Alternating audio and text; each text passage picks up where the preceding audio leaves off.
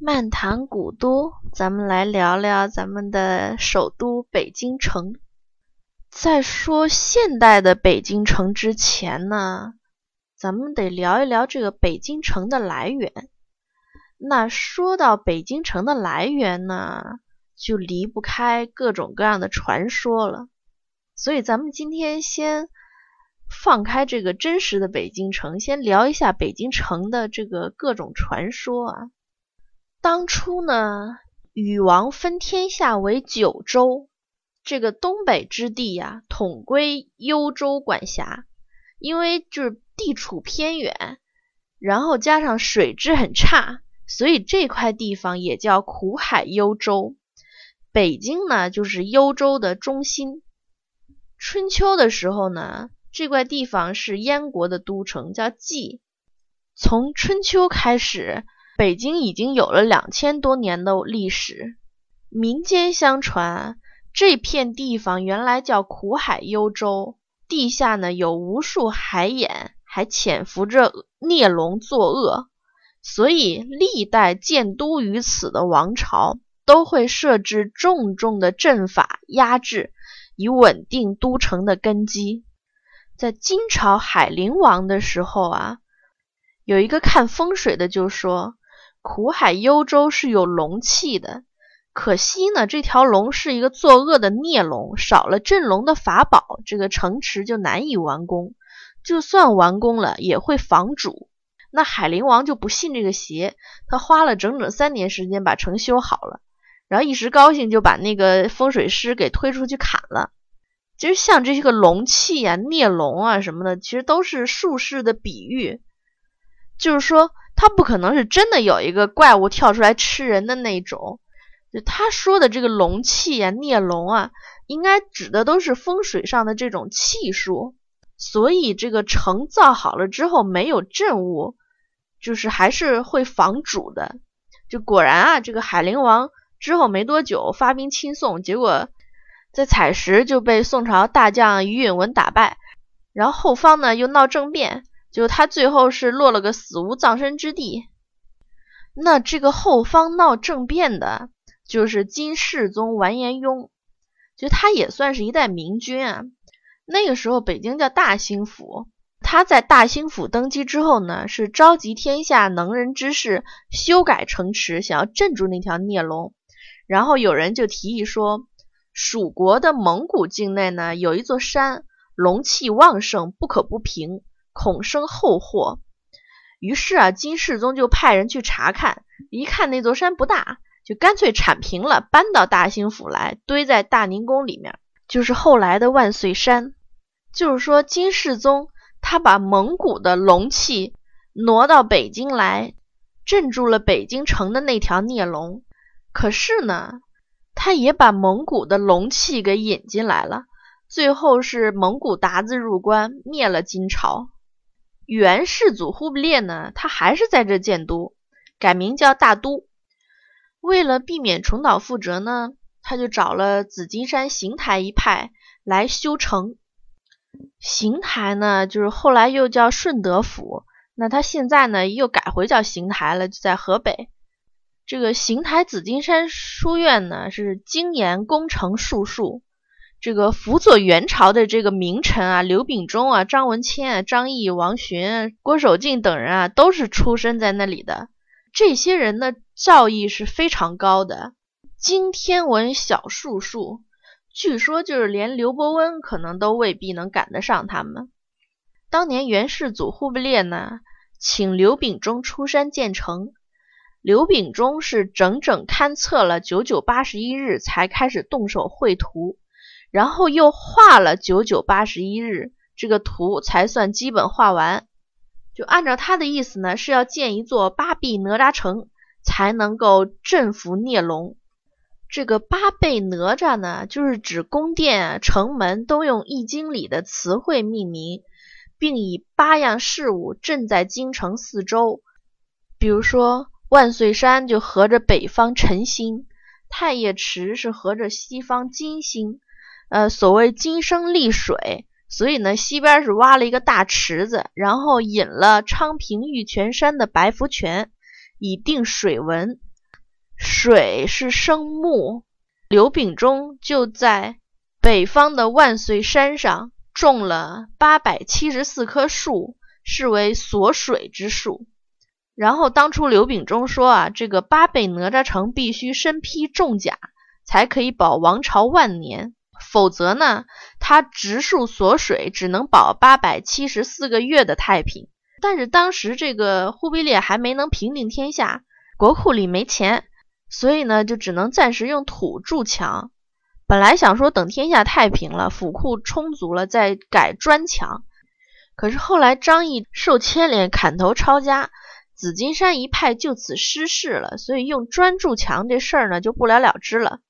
然后这八百七十四棵树，一棵树锁水一个月，整合是七十二年零十个月。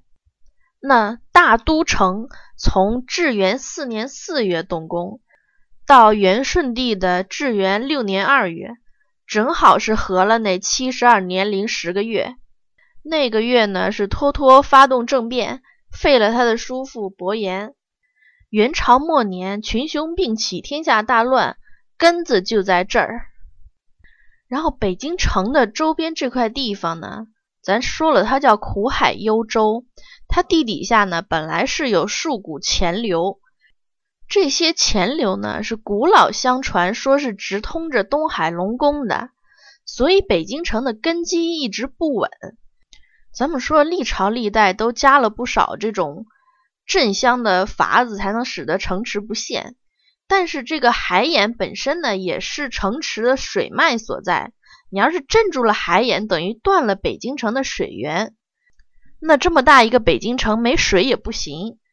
当初这个郭守敬就是费尽心机，给忽必烈上书水利十一条，引了白福泉水注入北京城，才算是解决了这个问题。那等到明朝的时候呢，先是刘伯温，后是姚广孝，也在这件事情上花了很多心思。一呢是要断了有益元朝气运的这个白福泉，二呢是要重新勘察海眼。那据民间传说呢，这个北京城造好了之后啊，就有孽龙作怪，然后被姚广孝打败，镇在海眼里面。那这个孽龙就口吐人言说。军师啊，你不能镇我千年万载的，定个期限，你什么时候放我出来呀？姚广孝就指着附近的一座汉桥说：“等这座桥旧了，你就能出来了。”后来呢，他就下令把这座桥改名叫北新桥。就这样一来，这桥永远是新的，那那条孽龙就再也不能出来了。这个就是北新桥的传说。那北新桥那个海眼在哪儿呢？就在今天咱们北京东城区北新桥十字路口东北角不远，那里呢原来是有一个非常奇特的小庙，无门无窗，然后庙是里面是一口深井。这个海眼呢自封了妖物之后，据说曾经被动过两次，一次呢是就是日本人侵华杀进当时这个北平。进到了井边一看，说里边有一条大铁链子，从那个井壁一直垂到井底，也不知道有多长。然后就试着往外拉，就拉了一两千米，那链子都没到头。然后不仅如此啊，还看见那个从井底就开始往外冒黄汤，还有那个海风的声音和腥味儿。然后鬼子就慌了，赶紧又把那链子顺回去了。后来到文革的时候呢。这个红卫兵啊，也是到处砸四旧。有人就提到北新桥这有口古井，那井里面有条神秘的铁链子。于是这个红卫兵小兵也去拉，想看个究竟。结果跟日本人那结果一样。还有就是两千零二年的年底啊，北京地铁五号线正式施工，有一站就是北新桥。然后据那个当时的新闻报道呢，就是为了保护文物。地铁线还特意绕开了北新桥旁的一眼古井。北京城还有一个地方呢，叫高亮桥。这个呢，也是据说当初明朝初年的时候，刘伯温修建北京城，就惹恼了这个苦海里的龙王。龙王就化身成一个老汉，然后龙母化身成一个老妇，他们连夜抽进了城中的井水，装在水袋里面，有一辆大车驮着，就出了西直门。然后刘伯温得了信儿之后，就急急忙忙的派一个叫高亮的兵，拿着一杆枪去追他。这个据说挑高亮的时候呢，是要呃选他的这个属相啊、生辰八字什么这样挑出来的。然后跟他说：“你赶回水之后，立刻回城，不可以回头。”那个高亮呢，出了西直门就往北追，很快就追上了龙王。他就拿着那个枪，就往那个大车上面猛扎，把那几个水袋都捅漏了。然后就听见一声天崩地裂的巨响，那高亮就赶紧转头往回跑。快到城门的时候啊，他就忍不住回头瞅了一眼，结果是洪水滚滚啊，一个大浪就把他冲进了高粱河。后来呢，就为了纪念他，把这个北京城的水又赶回来了，就。在他淹死的地方修了一座白色的小石桥，叫高亮桥。那现在呢，就已经没有了高亮桥了，只剩下一条高粱桥斜街，就在地铁西直门站附近。啊，还有一个跟那个北京城的水文没有关系的传说，是关于八宝山的。呃，按照传统的说法呢，八宝山是因为山里面盛产马牙石。白垩、青灰、红土、干土、黄浆、板岩和砂岩八种粘土矿物，所以就叫八宝。然后明清两代的太监呢，是很多在这养老送终，还在山上修了一座护国寺，就是称是永乐年间有位太监大将刚炳安葬于此，说是在战场上殉国的。永乐皇帝还为他赐名叫钢铁。不过呢，这个明史里边其实找不到这个钢饼或者钢铁这个人的，所以很有可能是太监们为了给自己脸上贴金而编造的。那到了五零年的时候呢，任弼时同志呃就葬在八宝山东部的坡顶上，是被称为八宝山革命第一墓。然后后来有很多开国元勋都陆续安葬在这个地方。渐渐形成了现在的这个八宝山革命公墓。那八宝山这个名字的由来呢，其实还有另外一个传说啊，就是说很久以前在这里住着一对老夫妻，靠种丝瓜而生。